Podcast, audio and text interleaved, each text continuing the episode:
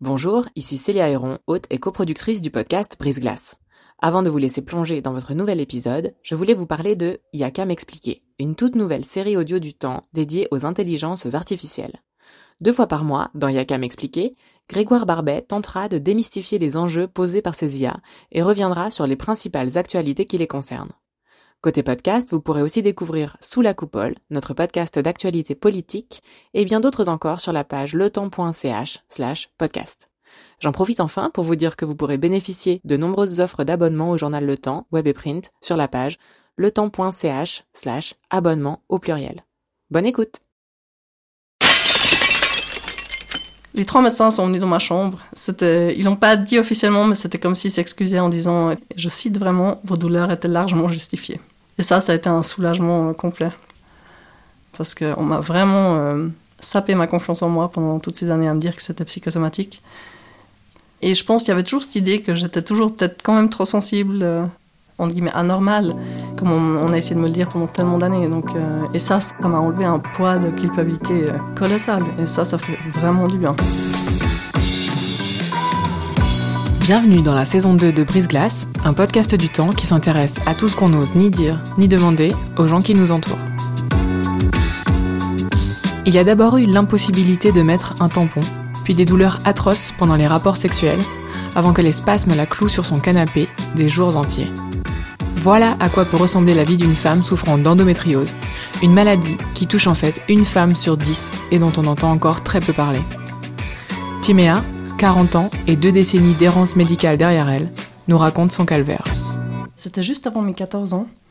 Euh, c'était le jour où j'ai organisé ma boum pour mon anniversaire. Splendide. J'ai eu les premiers saignements, euh, je crois, dans l'après-midi qui, ont précédé. Ça a été. J'ai pas souvenir d'avoir eu des grandes douleurs, peut-être un petit peu, mais j'ai pas souvenir que c'était euh, dramatique ou j'ai reçu une rose de ma mère pour me faire, euh, pour me montrer que j'étais passée à l'âge adulte, en guillemets. C'est plus tard, en fait, que c'est devenu plus problématique. Les toutes premières années, ça a été, j'ai pas le souvenir d'avoir eu des grandes douleurs. C'était plus au niveau des protections, par exemple, de mettre un tampon, c'était compliqué. Euh, ça, ça faisait mal. C'était difficile d'avoir et, de le sentir. En fait, j'avais l'impression de le sentir dans le corps et ça posait un problème. Mais c'était aussi des fois un problème pour le retirer. Donc c'était c'était plutôt serviette. Vous vous souvenez de la première fois que vous en avez mis un et que ça a posé problème? Euh, Oui, c'était une fois où on devait aller à la piscine. Donc j'étais un peu obligée. Ça m'a pris longtemps en fait pour arriver à mettre. Euh, je pense que j'ai stressé aussi parce que ça, faisait mal et j'ai pas compris parce que d'après le peu qu'on discutait avec les copines, c'était pas le cas. Je, je crois qu'il faut finir, j'y suis arrivée, mais je sais plus. J'avais 14 ans.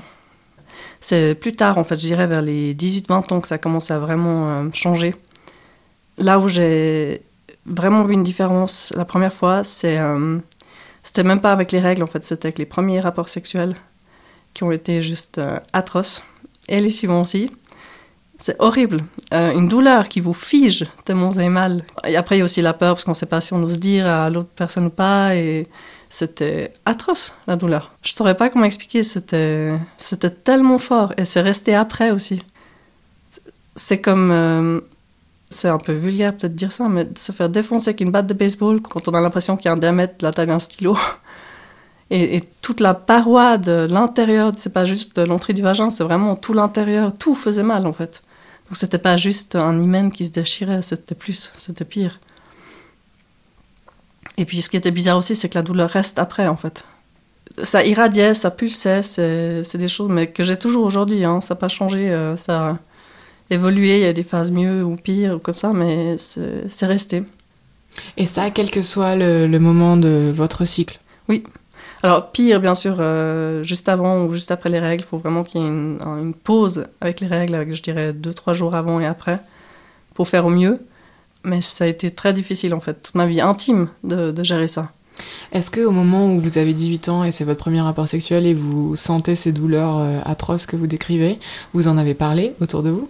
Non, j'ai pas osé. Je voyais pas qui pourrait le dire comme ça et des copines euh, qui avaient déjà franchi le cap, il y avait personne qui me racontait ça et du coup euh, j'ai vécu ça dans la solitude.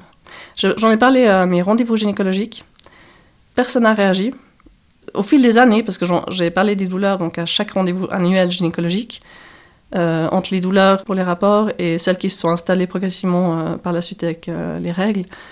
On m'a souvent dit en fait que j'étais trop sensible, que j'avais peut-être besoin d'antidépresseurs ou d'une cure de vitamines, que c'était dans ma tête.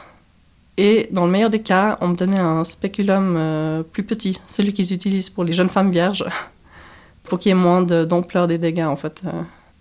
Donc à 18 ans, vous en parlez déjà, et déjà on vous dit en fait, c'est dans votre tête. À quel moment est-ce que euh, vous ressentez les premiers symptômes liés directement aux règles? Il me semble que c'était autour des 21-22 ans. Pendant plusieurs années, en fait, ça a été la même chose, avec l'impression que tout le bassin implosait, une douleur qui descendait dans, dans la cuisse gauche à l'extérieur. C'était toujours les deux premiers jours des règles, à fond, il n'y avait aucun antidouleur qui marchait. Et le troisième jour, c'était loin, comme s'il n'y avait jamais rien eu. Et ça a été comme ça pendant plusieurs années, je dirais peut-être 8 à 10 ans. Et après, il y a eu beaucoup plus de symptômes qui se sont ajoutés. À cette époque-là, où ça descend dans la cuisse gauche, qu'est-ce que vous vous dites? Quel genre d'autodiagnostic est-ce que vous, vous portez sur vous-même? Honnêtement, je ne savais pas du tout. Je l'ai dit aussi de nouveau à chaque euh, rendez-vous gynécologique. On m'a jamais pris au sérieux, on m'a jamais proposé de faire, je sais pas, de la physio, des massages ou de prendre des anti-inflammatoires ou quoi que ce soit. J'étais toute seule en fait. Personne n'a entendu. Est-ce que euh, à l'époque déjà, ça vous empêchait de travailler, d'étudier pendant ces deux jours-là? Comment se déroulaient ces deux jours-là en fait dans votre vie?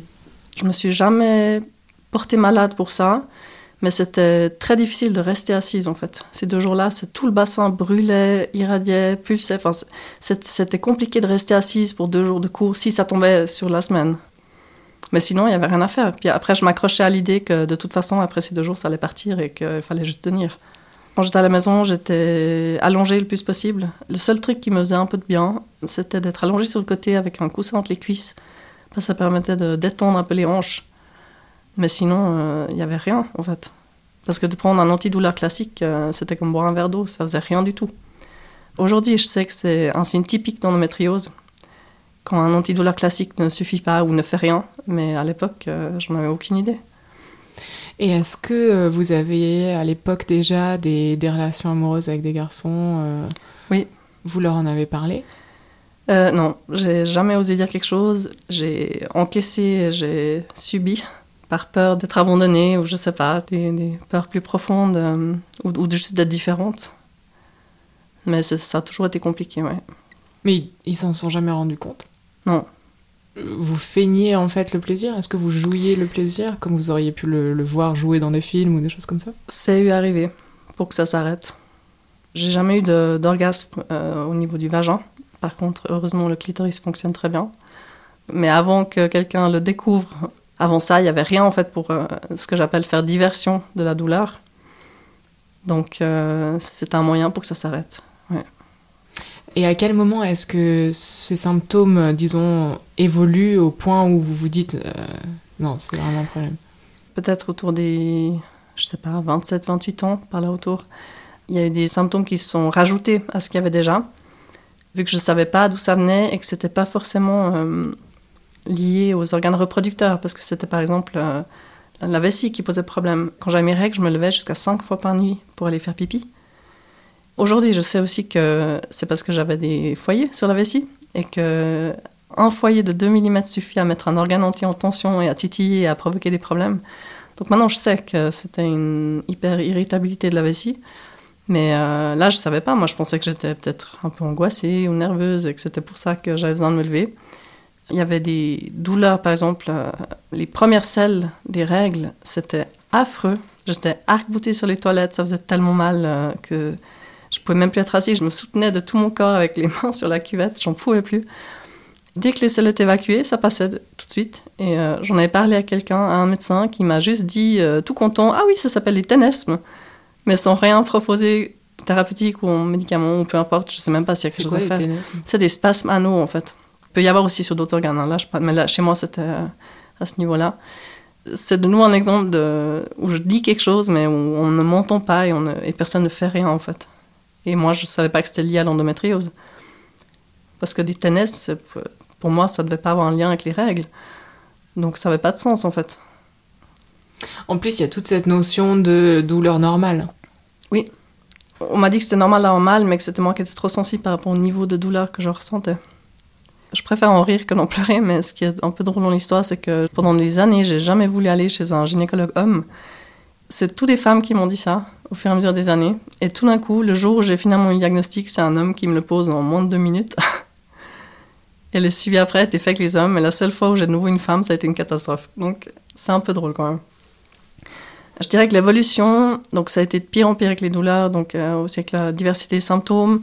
Pendant pas mal de temps aussi, ça a été par exemple euh, des douleurs au niveau du plancher pelvien. Donc je pouvais plus m'asseoir d'un coup normalement. Il fallait que je m'assieds par étapes en fait parce que ça faisait tellement mal. Donc c'est des choses comme ça qui sont installées. Et tout d'un coup, donc c'était fin 2015, j'avais euh, quoi 37 ans. J'ai eu une crise de douleur tellement forte que j'en ai vomi j'ai jamais vomi comme ça de ma vie, avec un truc complètement incontrôlable euh, et un malaise vagal droit derrière. C'est quoi le malaise vagal? C'est en fait c'est le nerf vague qui débloque et du coup ça fait en fait comme euh, on a un peu tout le corps qui tremble, on a l'impression, enfin on transpire mais vraiment des gouttes qui perlent sur de la tête aux pieds. Euh, moi j'avais l'impression que ma peau était glacée mais que le corps dedans bouillonnait. Et après ça vous laisse chaos sans la moindre énergie. Et mon mari, qui sait que je vis avec des douleurs chroniques euh, diverses depuis plus de 20 ans, m'a jamais vu dans cet état. Il a appelé l'ambulance.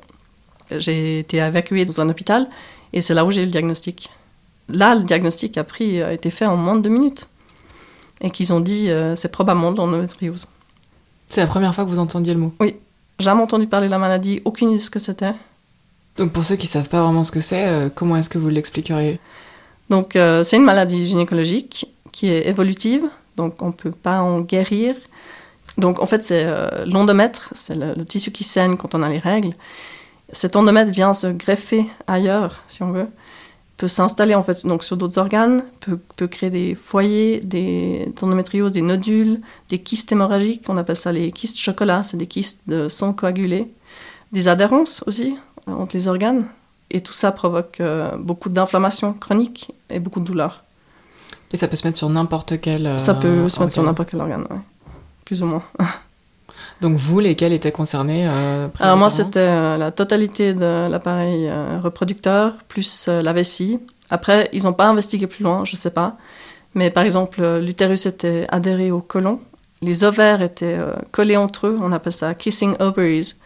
Enfin, moi, je compare ça à un arbre fruitier. Au lieu d'avoir là avec les branches toutes légères, avec les ovaires dans une position normale, c'est tout euh, recroquevillé, comme avec le poids des fruits en fait dessus. Et les ovaires étaient aussi collés à l'intestin. Donc c'est des choses comme ça en fait, on, ne se rend pas compte quand on connaît pas, on n'a aucune idée. Et hum, j'aimerais bien revenir deux minutes sur euh, votre mari. Avant que cette crise ne se produise, vous aviez été dans une relation, j'imagine, longue avec lui. Oui, ça fait depuis 2000. Est-ce que euh, vous pouvez nous raconter comment est-ce que lui, il a été sensibilisé à ces douleurs-là? Est-ce qu'à lui, quand même, vous, en avez parlé? Parce qu'on était resté au fait que quand vous aviez des relations, vous préfériez prendre sur vous et ne pas en parler? Alors, je l'ai fait au début. Et après, quand la relation est devenue plus profonde et plus sincère, on va dire, euh, je lui ai gentiment dit par bribes des choses. Et il y a aussi eu un problème. Après la première année euh, de couple, ça a vraiment bloqué, mais complètement. Au niveau des rapports, c'était presque impossible en fait pendant un certain temps. La pénétration. Oui. Et puis euh, j'ai beaucoup essayé en fait de mon côté avec des thérapies différentes euh, pour voir si ça pouvait changer quelque chose vu que tout le monde disait que c'était dans ma tête. Euh. Vous avez essayé quoi? Moi j'ai fait plein de choses. Je suis allée voir par exemple une gynécologue psychosomatique. C'est comme une sorte de séance de psy, donc il n'y a aucun contact physique. Hein. on parle en fait. Et vu que tout le monde pensait que c'était dans ma tête, c'était logique d'aller chez quelqu'un comme ça. Euh, j'étais allée voir une sexologue. Elle était très gentille. On a fait des exercices comme ça, mais malheureusement, ça n'a rien changé.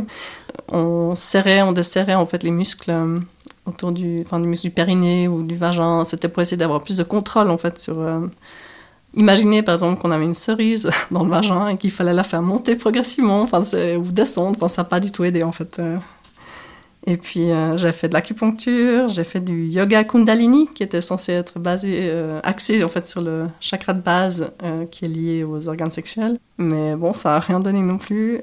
j'avais fait de la méditation, de la relaxation, des respirations, des visualisations, j'avais fait des séances de kinésiologie. Il n'y a, a, rien qui a changé. Et puis il y a quelques années en arrière, j'ai commencé à faire de l'ostéopathie.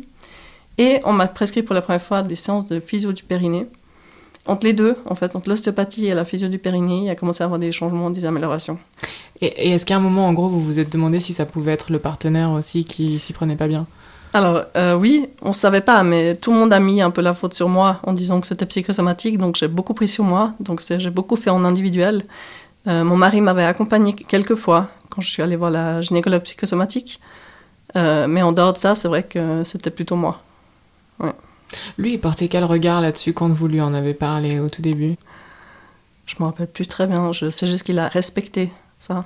Quand il y avait des douleurs, euh, on n'essayait pas de pénétrer ou on arrêtait parce que ça marchait pas. Après, c'était compliqué aussi parce que euh, y avait des fois où la douleur pouvait lâcher au bout d'un moment, comme si euh, les muscles du vagin s'habituaient en fait à, avoir le sexe dedans et pouvaient se détendre à bout d'un moment. Et il y avait des fois où ça faisait mal jusqu'au bout, donc en fait c'était impossible de savoir à l'avance. Et ça, c'était compliqué. Est-ce que vous diriez que ça a gâché votre vie sexuelle ou est-ce que vous avez réussi à, trouver d'autres moyens de vous procurer respectivement du plaisir euh, Alors oui, on a trouvé d'autres façons. On a une énorme complicité qu'on adore les deux, euh, qui fait peut-être que ça facilite aussi les choses. On a compris aussi que l'essentiel, c'est pas dans la fréquence des rapports, c'est plutôt une question d'intensité. Est-ce qu'on partage lors d'un rapport? Qui est pénétration pas finalement, parce que euh, on pense que relation sexuelle c'est forcément avec pénétration, mais on peut faire plein d'autres choses. Et après, c'est vrai que euh, entre les douleurs et la, peur d'avoir mal et l'anticipation d'avoir mal, ça a beaucoup bloqué ma libido en tout cas. Ça reste à ce jour compliqué, mais on fait au mieux. On s'est rendu compte, par exemple, d'utiliser un vibromasseur, mais pas trop grand, un métallique, parce que, par exemple, le contact du silicone dans les muqueuses du vagin me fait vraiment mal. Donc, quand on utilise euh, vibromasseur, euh, des fois ça aide un peu à habituer en fait le vagin à une certaine ouverture et le, rapport peut mieux se passer après. Il m'a offert aussi, c'était chou, il m'a offert un, un vibromasseur mais pour clitoris en fait, c'est différent. Et ce truc-là, c'est une des meilleures inventions du siècle. Ça ressemble à quoi? Un espèce d'embout qui, qui, est un peu rond comme ça, donc euh, qu'on pose en fait autour de, la partie émergée du clitoris. Donc ça vibre, c'est un vibromasseur. Et ça donne des orgasmes, des fois en juste quelques secondes, et des orgasmes euh, à partir d'un fou et après. Et ce qui est chouette dans l'histoire, en fait, c'est que ça me permet aussi de multiplier des expériences positives, de ne pas juste avoir le côté euh, douleur. Et ça, c'est vraiment chouette, ça fait beaucoup de bien. Des fois, ça peut faire mal, en fait, juste de ressentir des envies peut faire mal. Euh, des fois, un orgasme peut faire mal après. Donc c'est très compliqué, mais avec ce vibro spécial clitoris, c'est très bref en fait. L'orgasme en soi peut être très fort, donc peut demander beaucoup d'énergie, mais ça ne demande pas un grand investissement si on a mal ou comme ça avant. Et ça, c'est assez chouette. C'est un cadeau. Euh, donc, à l'issue du diagnostic, une fois que vous aviez le, nom de la maladie et que vous avez commencé à vous renseigner, qu'est-ce qui vous a le plus surpris? Qu'est-ce que vous avez appris qui vous est complètement euh, paru saugrenu en rétrospective? Alors c'était l'étendue en fait des symptômes possibles qui étaient pas forcément euh, gynécologiques, genre typiquement avec la vessie ou des choses comme ça. Le fait que ça irradie dans la cuisse, des choses comme ça, et que c'était lié en fait à, l'endométriose. Après, il y a eu les problèmes aussi d'infertilité qui me concernent aussi. Donc ça, c'est des choses quand même avec un impact plus important sur la vie, euh, sur toute notre vie en fait. Euh. Et la diversité aussi des atteintes, parce que par exemple le, stade d'atteinte n'est pas en lien avec le niveau de douleur ressenti. Donc quelqu'un peut avoir un stade 1 avec des douleurs atroces et quelqu'un d'autre peut avoir un stade 4 et, totalement bien gérer sa maladie sans complications ou douleurs majeures. Du coup, c'est peut-être pour ça aussi que c'est difficile des fois de diagnostiquer, parce que ça fluctue tellement d'une personne à l'autre. J'ai lu tellement de témoignages variés. Quels sont ceux qui vous ont aidé Ceux où je me reconnaissais et où j'ai pu comprendre que c'était lié à la maladie euh, ça, ça m'a fait beaucoup de bien. Ça m'a fait beaucoup de bien aussi de réaliser que j'étais pas, euh, entre guillemets, anormale. Et surtout que c'était pas dans ma tête. Comme on, a essayé de me le dire pendant tellement d'années. Donc, euh, et ça, ça m'a enlevé un poids de culpabilité colossal. Et ça, ça fait vraiment du bien. Il y a deux groupes, par exemple, sur Facebook, dont je fais partie, il y en a certainement d'autres, mais il y a deux groupes Facebook, dont, dont le groupe de Essando, l'association de lutte contre l'endométriose, et un autre groupe avec beaucoup de témoignages différents, beaucoup de questions, beaucoup de choses qui soulèvent aussi des questions réfléchies après, et beaucoup de souffrance, bien sûr. Des fois, c'est déstabilisant de voir toute la souffrance, de savoir qu'on peut rien faire, en fait. Mais en même temps, on sait qu'on n'est pas seul et que c'est les seules personnes qui peuvent vraiment comprendre ce qu'on a à dire. Et si on témoigne un jour, euh, c'est les seules personnes qui peuvent vraiment savoir ce qu'on vit. Et c'est beaucoup plus répandu que ce qu'on croit en plus. Euh, moi, j'ai vu des statistiques différentes, mais euh, j'ai lu des choses en 10 et 20% mais je crois que c'est plutôt en 10 et 15, mais euh, oui, c'est quand même beaucoup. Hein. C'est énorme. Ça veut dire qu'on connaît toutes, en tout cas plusieurs femmes qui en sont atteintes. Mais parce qu'on n'en parle pas, parce que les règles, ça reste toujours tabou, c'est clair. Moi, j'ai pas beaucoup de souvenirs où j'ai vraiment parlé des règles avec mes amis, quel que soit l'âge. Hein. C'est pas étonnant que ça reste un peu difficile à diagnostiquer. Et, ouais. Une fois que vous avez eu le diagnostic et que vous avez commencé à vous mettre en contact avec d'autres qui souffraient aussi d'endométriose, à quel moment est-ce que vous en avez parlé autour de vous, euh, à votre, je sais pas, famille, euh, vos amis les plus proches? Moi, je crois que je l'ai dit assez vite. Euh, en tout cas, à ma famille, ça c'est sûr. aux amis, je l'ai dit au fur et à mesure. Surtout parce que j'étais vraiment soulagée que ça explique autant de choses où personne n'avait pu dire clairement, mais ça c'est dû à ça ou à ci. Je crois aussi que j'avais besoin de justifier que non, c'était pas dans ma tête, vous voyez. Et ça, c'était vraiment important pour moi parce qu'on m'a vraiment euh, sapé ma confiance en moi pendant toutes ces années à me dire que c'était psychosomatique. Et là, enfin, c'était reconnu, c'était quelque chose de complètement justifié. Et euh, pas que c'était un diagnostic drôle, loin de là, mais ça m'a fait beaucoup de bien de comprendre en fait. Vous dites ça, ça m'avait sapé ma confiance en moi. Est-ce que vous pensez que ces années d'errance médicale, ça a eu un impact par exemple sur votre vie professionnelle, sur votre identité? Alors professionnelle, non, je pense pas. Mais euh, la vie de couple, la vie intime, ça c'est sûr. Et puis des fois aussi la vie sociale. Par exemple, quand les crises de douleur là, tellement fortes sont apparues, euh, je n'osais plus sortir de chez moi, le, je pouvais plus conduire parce que la crise arrivait en, quelques secondes, j'étais au maximum de la douleur, donc euh, on peut pas être en voiture à ce moment-là. Chez moi, ça crée aussi beaucoup de fatigue énormément de fatigue. Du coup, euh, c'est difficile en fait de prévoir à l'avance quand on sait jamais d'un jour à l'autre comment ça va, on va se sentir parce que c'est vraiment les montagnes russes. Et ma question, elle est encore plus, euh, disons, précise que ça, mais le fait qu'on vous ait sapé votre confiance en vous parce qu'on n'arrêtait pas de vous dire que c'était dans votre tête. Oui. Est-ce que ça, vous pensez que ça a eu un effet sur euh, la façon dont vous faisiez confiance à vos propres ressentis de, des choses? Par période, oui. Comme je disais, j'avais essayé plusieurs thérapies différentes. Il y avait toujours des moments où j'étais découragée, où j'arrêtais, où je me dis peut-être qu'effectivement euh, c'est moi qui suis trop sensible, etc. Mais il y avait toujours un moment où je reprenais, je réessayais autre chose. J'avais quand même, dans le fond, toujours une sensation que c'était autre chose et que ça pouvait s'expliquer. J'avais de la peine à laisser tomber ça, même s'il y a eu, c'est clair qu'il y a eu des périodes de découragement.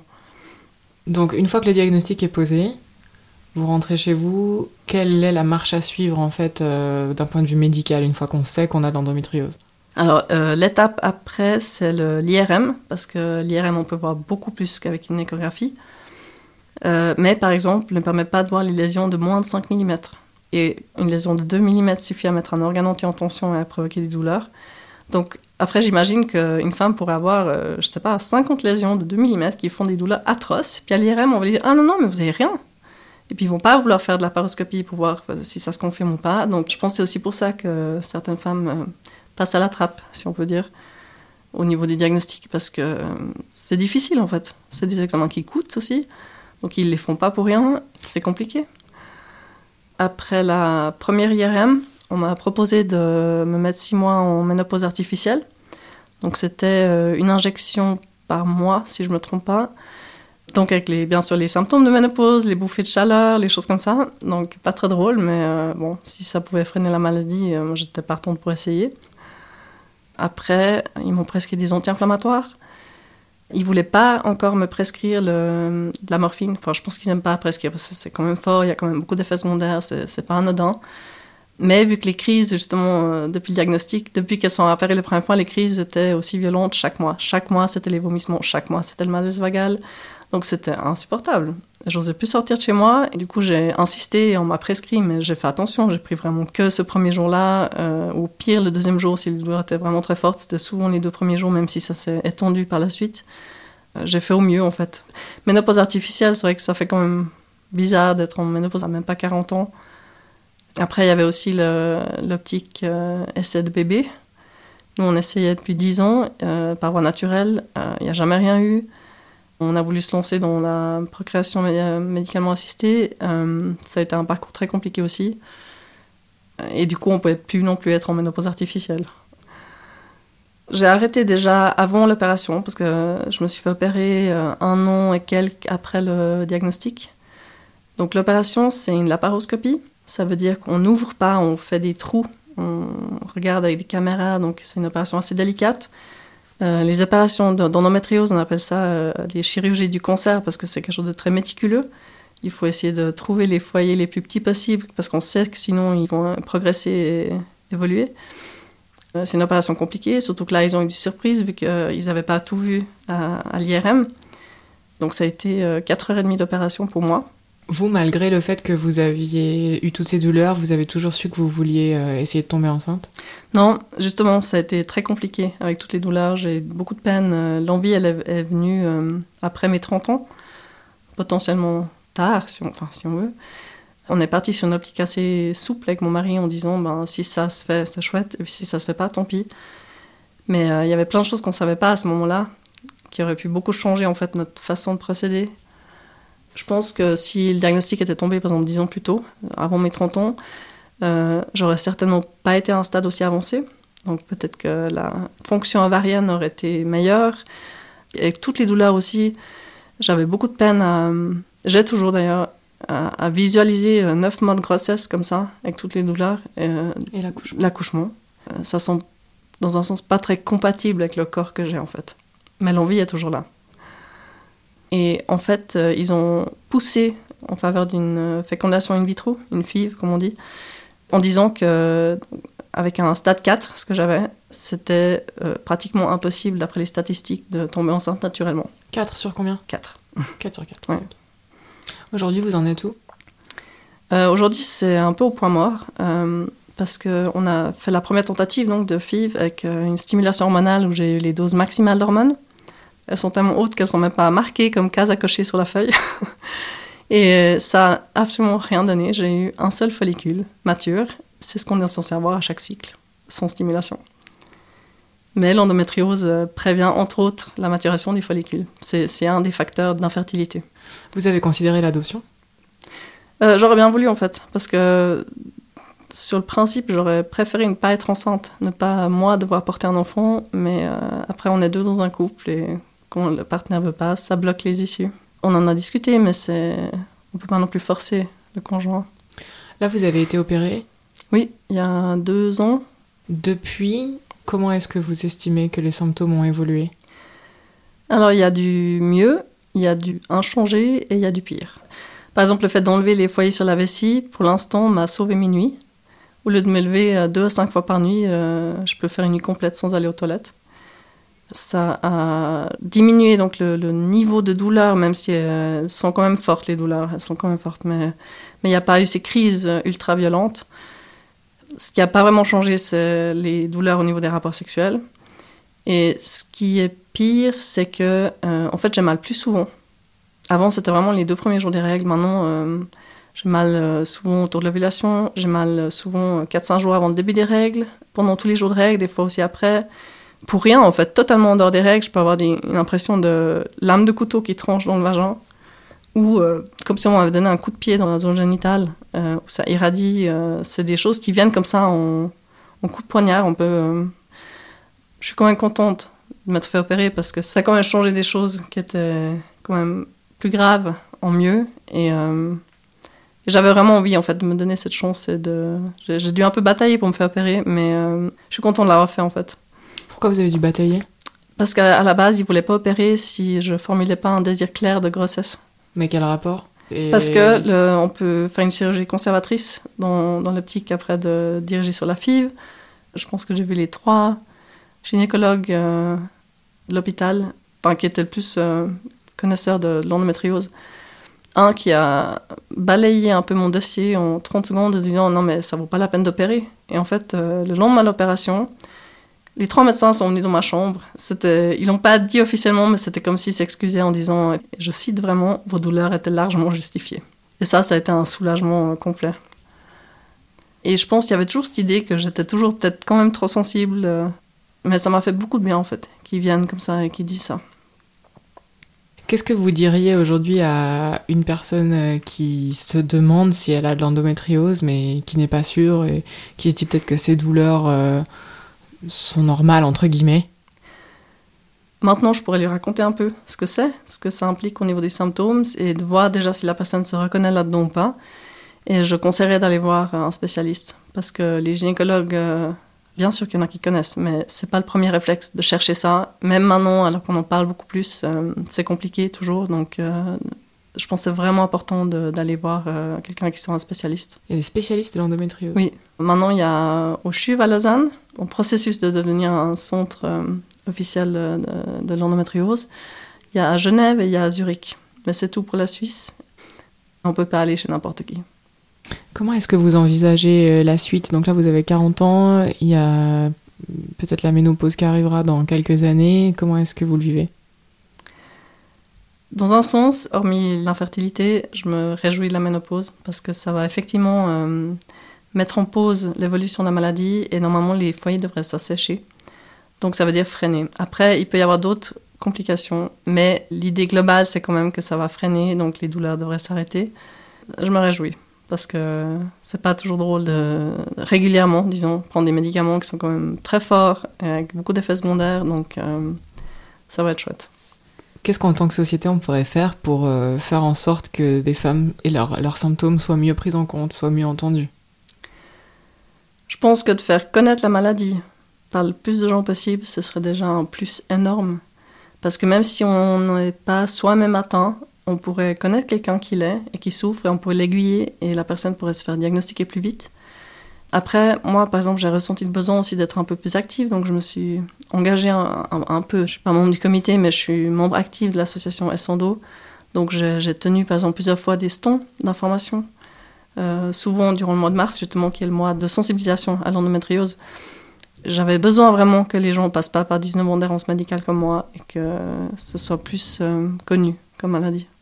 Qu'est-ce que vous diriez aujourd'hui, avec le recul, à la jeune femme que vous étiez, euh, qui n'était pas diagnostiquée et qui était pliée en deux euh, à 18 ans?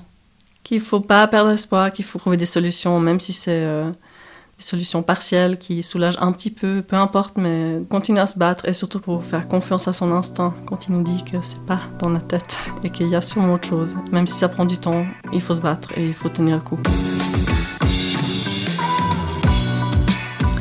Merci d'avoir écouté ce nouvel épisode de Brise Glace. Je suis Célia Héron. Ce podcast est réalisé en collaboration avec Virginie Nussbaum et monté par Adrien Samakiyablou.